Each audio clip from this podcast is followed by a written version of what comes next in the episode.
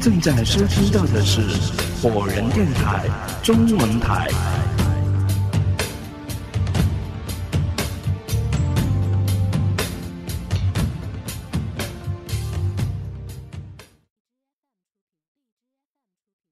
陆华校正了一下他刚才高度近视眼镜的位置，说：“不，他在这里并不是指的某一片海。不是海，那是什么？”科顿好奇的问。“比海要宽广得多。厄里特里亚海其实指的是印度洋。”洛华说。那是古代还没有出现过“印度洋”这一名称的时候对它的称呼。印度洋海啸。肖恩大声说：“那么这首诗指的就是二零零四年那场有史以来死伤最惨重的印度洋海啸了。那是一场死亡人数达到十五万人以上的恐怖灾难呢。”陆华皱着眉头说。可是，印度洋在历史上发生过无数次的海啸啊！这首诗并没有明确的表示出时间呢。我们并无法判断它指的是不是2004年那场巨大的海啸。兰西说：“如果它是泛指印度洋海啸的话，那这首诗就一点预言的意义都没有了呀。”大家都沉默下来。肖恩叹了一口气，将头仰在了沙发靠背上。是啊，如果这本预言诗集上的每一首诗都不能明确的表示出年份或者时间的话，那么世界上发生过那么多的事，大概每一首诗都能找到一件与其相吻合的事件了。这种寓言诗我也能写。兰西听肖恩这么说，失落的叹息道：“我还以为我们在无意之中发现出了什么旷世奇书了呢。我刚才激动的都已经在脑海中看见我们在接受记者采访时的画面了，没想到，原来还是一本普通的诗集呀。”陆华苦笑的对他说：“ 兰西。”我相信，就算你看到那一幕，记者采访的题目，也只会是“四个傻瓜”。不，我不相信。兰喜似乎还没有放弃，他固执的对陆华说：“你不是还翻译了第八页那一首吗？就算第一首和第四首没有明确的表示时间，但我们至少也能够看看第八首吧。”说不定这首诗就把时间交代的十分清楚了呢。恐怕你得失望了。陆华说：“我昨天就知道这第八首诗的内容了，好像也是对某场灾难的描述。但遗憾的是，仍然没有做出对时间的明确交代。依我看，这本诗集上的……等一下，陆华。”科顿突然叫住他：“你刚才翻译的这两首诗是第一首和第四首？”“是啊，怎么了？”陆华问。“把诗集给我看看。”科顿把陆华手中的书拿过来，翻到后面的几页，眼睛上下转动，神情变得越来越严峻。肖恩看出了一些端倪，他问道：“科顿，你发现了什么？”我明白了。科顿深深的吸了一口气，抬起头来。我知道每首诗的时间藏在哪儿了。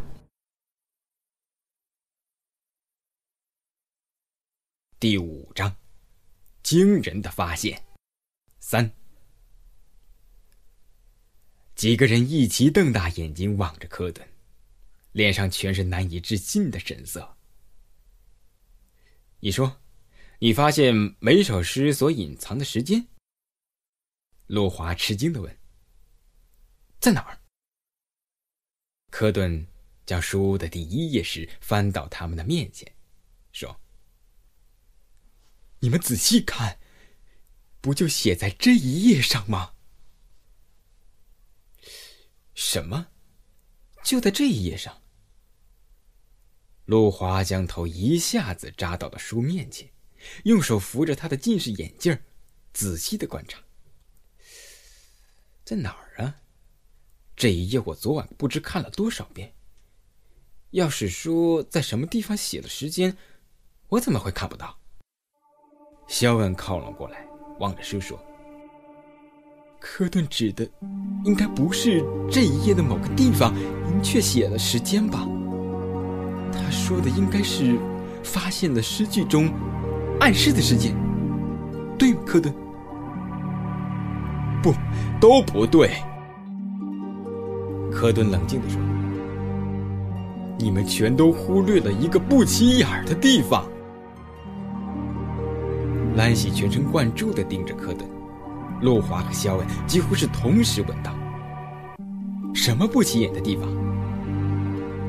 科顿指着那一页右下角的零幺，说：“时间就清清楚楚地标在这里。”这个让我们误以为是页码的数字，其实正好就是诗中所描述时间发生的年份。什么？这个页码是事件发生的年份？陆华惊诧的大叫道，随后恍然大悟：“啊，没错，零幺代表的就是二零零一年，正好是九幺幺事件发生的年份，而零四呢？”哦天哪，这不正好就是印度洋海啸所发生的二零零四年吗？肖恩和兰西都惊讶的合不拢嘴，这件事情的诡异程度令他们的后背泛起了阵阵的寒意。兰西呆了几秒钟之后，忍不住大声的叫道：“这么说，这本书真的是一本神奇的预言诗集了？”真是的，太不可思议了。陆华难以置信的摇头说：“如果事件发生的年份被表示出来，那么这些诗所做的预言简直就是精确到了匪夷所思的地步啊！我现在明白了，第四首诗那句‘波塞冬在最后几日突然震怒’是什么意思了。印度洋海啸发生后。”那个时间是在二零零四年的十二月二十六日，那不正好就是二零零四年的最后几日吗？啊！兰喜倒吸了几口凉气。这本书的作者真是个具有预言能力的奇人呐！可是，肖恩露出难以解释的表情。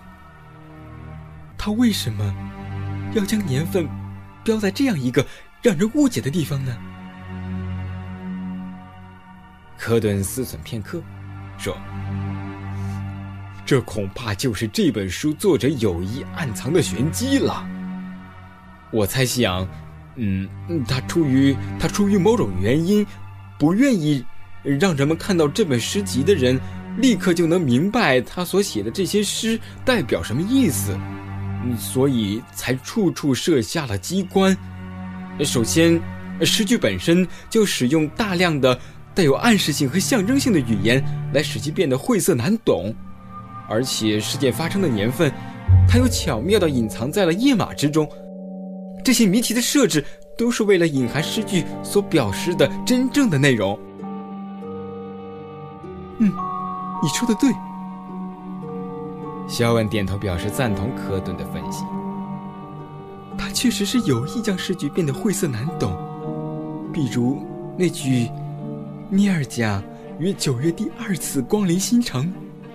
如果作者真的想让人一眼就能看懂的话，完全就可以直接写出九月十一号的新城啊！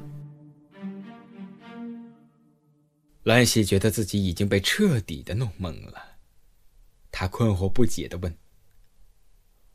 我不明白，他又要把这些预言诗写出来，又不想让人轻易的能看懂，那他为什么要这样做呢？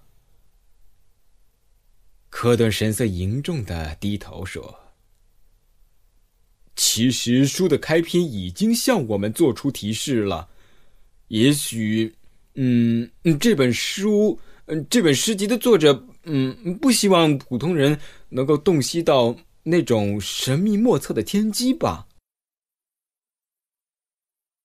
唉，陆华似被醍醐灌顶。你是说？我们一开始看到的那句“禁止人类阅读”，几个人一起说出来。四人互相对视了几眼之后，兰喜突然打了个寒噤，哆嗦着说：“我我觉得这本书怪邪的。我们无视作者说的那句‘禁止人类阅读’，将书的内容读了之后，还意外的破解了他所设计的谜题。”等于是洞悉了天机呢，我们，我们不会遭到什么天谴吧？小婉说：“我们目前所破译的这两首诗，都已经是发生过的事情了。就算是我们洞悉了天机，那也是过时的天机啊。”科顿突然想起了什么，他问道：“陆华。”你刚才，嗯，你说翻译了第一页、第四页和第几页的书？陆华呆了一下，说：“，第八页。”，这么说，这个第八页的诗写的就是二零零八年发生的事情了。肖恩惊呼道：“那不就是去年吗？”你还叫第八页呀？科顿说。那个零八根本就不是第八页的意思。我们一开始以为这本书是被弄散过了，在重新装订起来的时候弄错了前后的顺序。现在看起来，根本就是中了作者的圈套了。陆华将诗集拿过来，前后翻着看了一下，感叹道：“果然是这样，零一前的前一篇。”是九九，然后是九八、九七，而书的第一篇的页码是幺三，看起来指的是一九一三年。那这样一来，书的顺序根本就是一点都没错呀！兰喜惊诧的说：“这么说，他几乎把整整一个世纪每一年发生的重大事件都做了预言了。”可是。肖恩对陆华说：“你刚才说的零一的前面是九九，那零零跑到哪里去了呢？二零零零年呢？他唯独没有预测到二零零零年吗？”陆华张开了嘴，一脸迷茫。科顿用手托着下巴想了一想，忽然嘴角一歪，笑了出来。这个作者是非常聪明而且心思缜密的人，你们想想看，嗯嗯，如果一般的书，嗯，会印零这个页码吗？如果说九九的后面，后面的一页是零零的话，那恐怕任何人都能想到这指的是二零零零年了。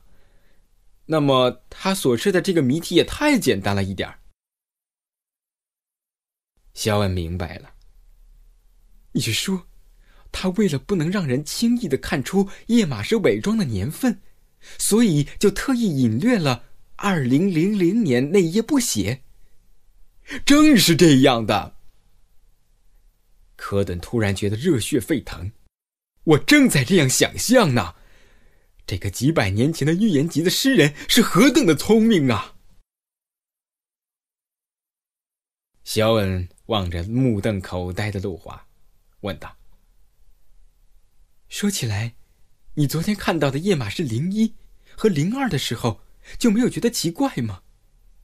通常书的页码只会印一呀，怎么会印零一呢？”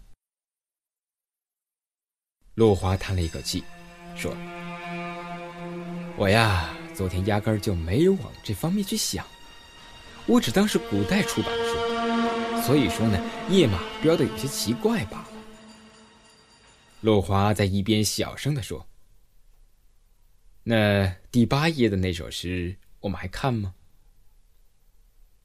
这句话提醒了大家。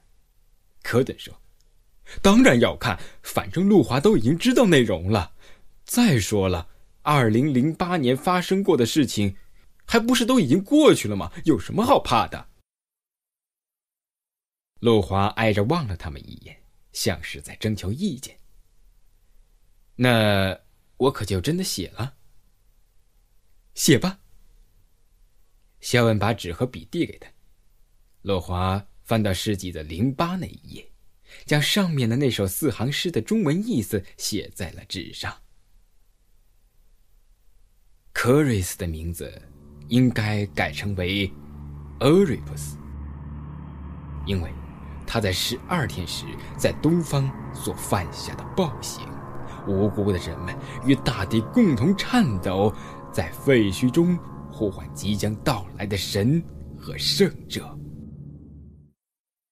尽管几个人早有心理准备，但是当他们看完陆华所写下来的这首诗的时候，心中巨大的恐惧还是将他们震惊的呆若木鸡。兰西最先伸出手指，颤抖着指着纸上的诗句说。你们觉得，这、这、这这首诗写的是什么？还能是什么？肖万深深的吸了一口气。二零零八年最大的灾难，还能是哪次呢？汶川地震。科顿表情沉重的、轻声的说了出来。兰西做着最后的心理安慰。我觉得这首诗写的是地震，这没错了，但是它并没有明明确确的时间和地点呢。我看未必指的就是汶川地震吧？不，莱西，陆华悲哀的说。他表明了时间和大致的方向，诗的一二两句就已经表示出来了。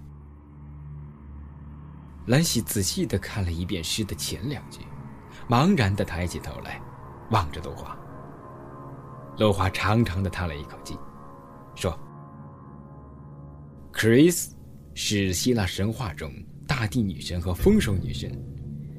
她在一年的十二个月份之中掌管的是五月，而 Erebus 是希腊神话之中的破坏之神，代表的是摧毁和破坏。”这第一句的意思其实就是，五月的大地女神展开摧毁和破坏，而她的暴行出现在第十二天，那不正好就是五幺二这个日子吗？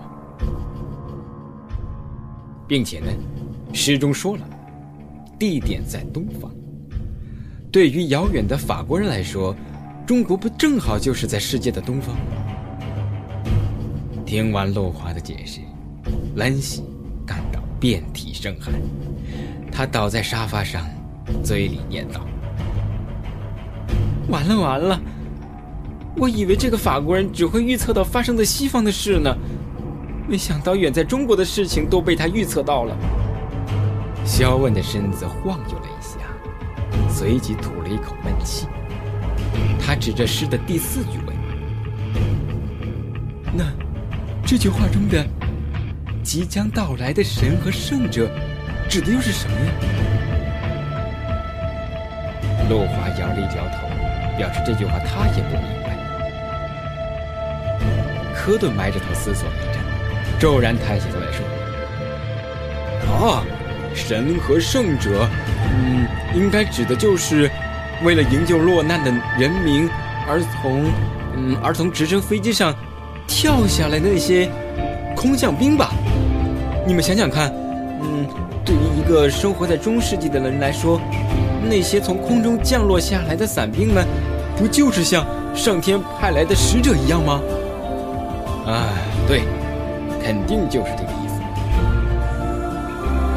陆华和小婉一起说：“这样一来，四句诗的意思就完全和五幺二地震对应了。”天哪，这三首诗。只是陆华随机选出来翻译的三首，居然每一首都和那一年所发生的重大事件是完全吻合的，而且时间和地点都预测的如此准确。假如这本书每一首诗都是这样百分之百的准确的话，那么这首诗的作者将是世界上最伟大的预言家了，连诺切尔丹马斯都不及他呀！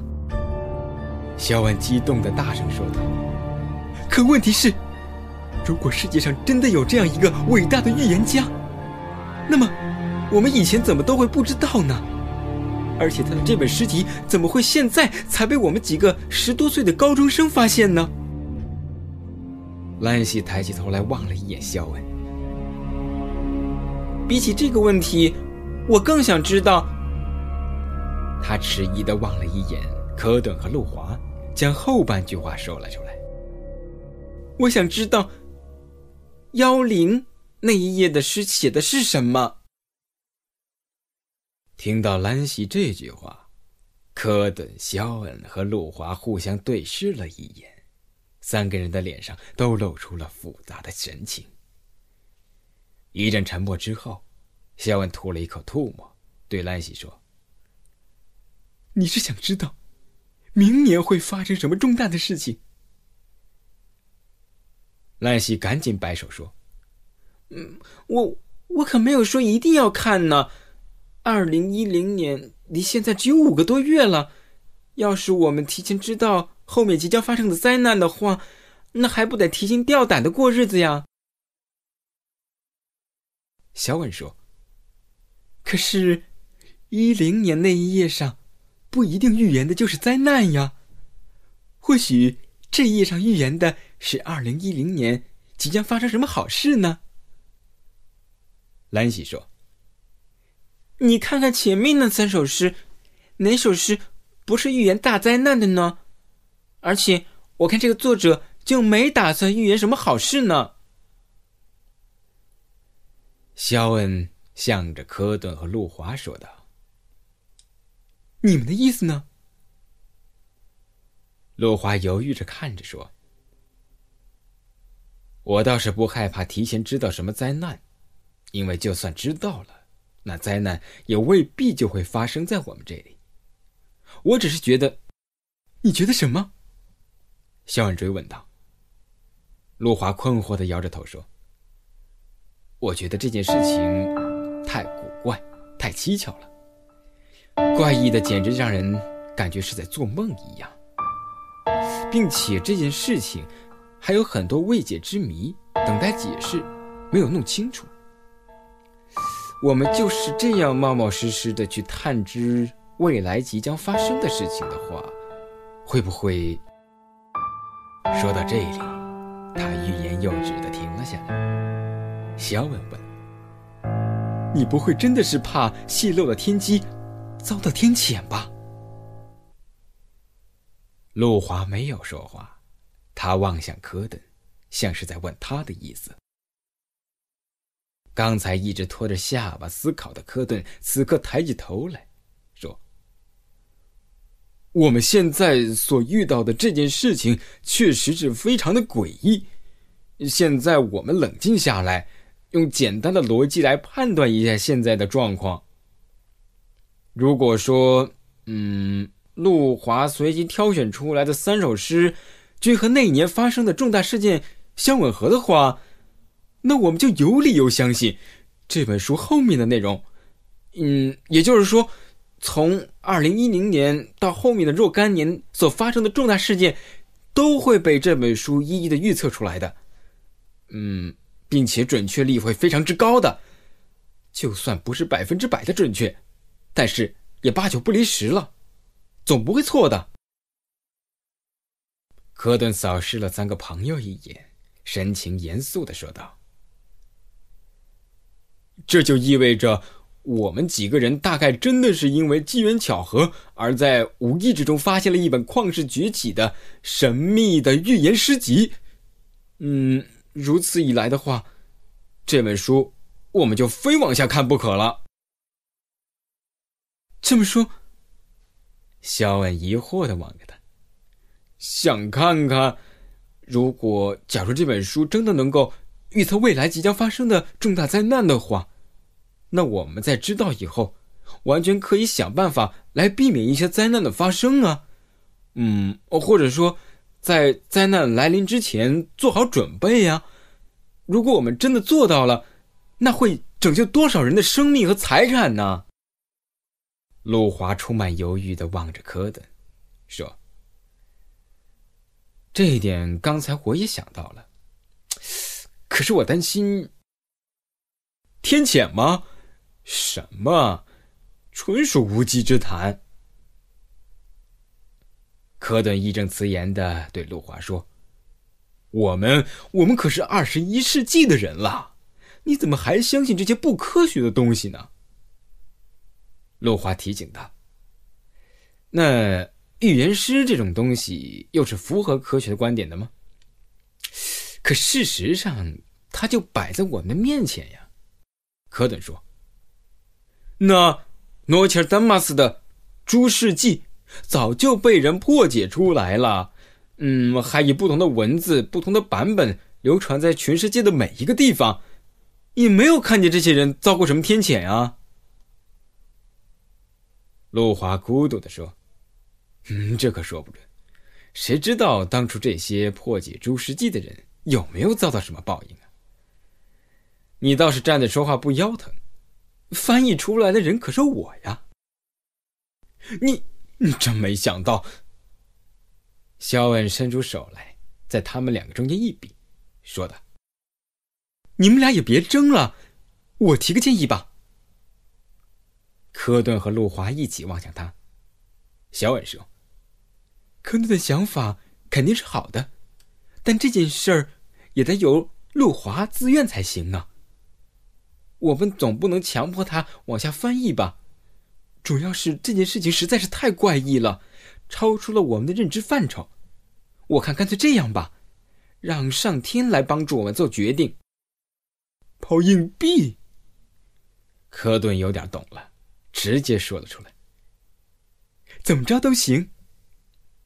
肖恩问陆华：“怎么样？你同意吗？”陆华思忖了片刻，说道：“好吧，那就这么办。”你们别以为我是胆小，或者是没有什么好奇心的人。其实，要是我们这么做真的能够拯救很多人的生命的话，那就是我真的遭到了天谴，那我也认了。算了，不说这么多了，就抛硬币来决定吧。兰喜从口袋里面掏出一个一元的硬币，交给了肖恩。我这正好有一个。肖恩问。咱们谁抛？陆华说：“那就乙抛吧。如果正面的话，我今天晚上就把后面的几首诗都翻译出来。要是背面呢，那就说明上天也不赞成我们这么干了。”好，肖恩说着，硬币被扔进了空中，随即就落到了他们脚下的木地板上。没想到的是，硬币在地板上转了几圈之后，居然滚到了陆华的脚边，碰到他的鞋子，就这样直立着靠在了陆华运动鞋的一侧，停了下来。啊！陆华见硬币直立在靠在他的脚边，叫道：“这是什么意思啊？这算是正面还是背面呢？”兰西说：“那就再抛一次吧。”不用了。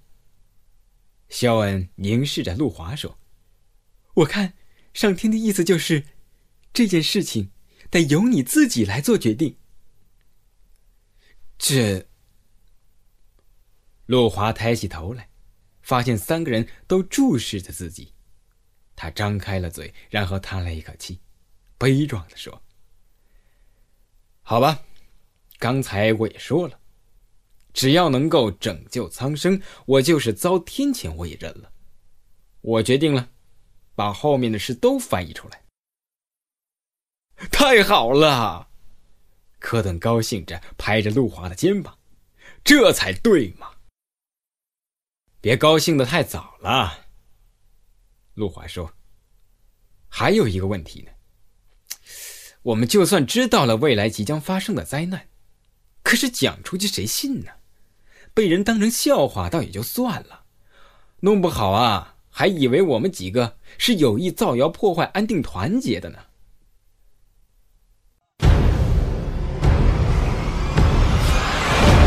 这里是 Fireman Radio 火人电台。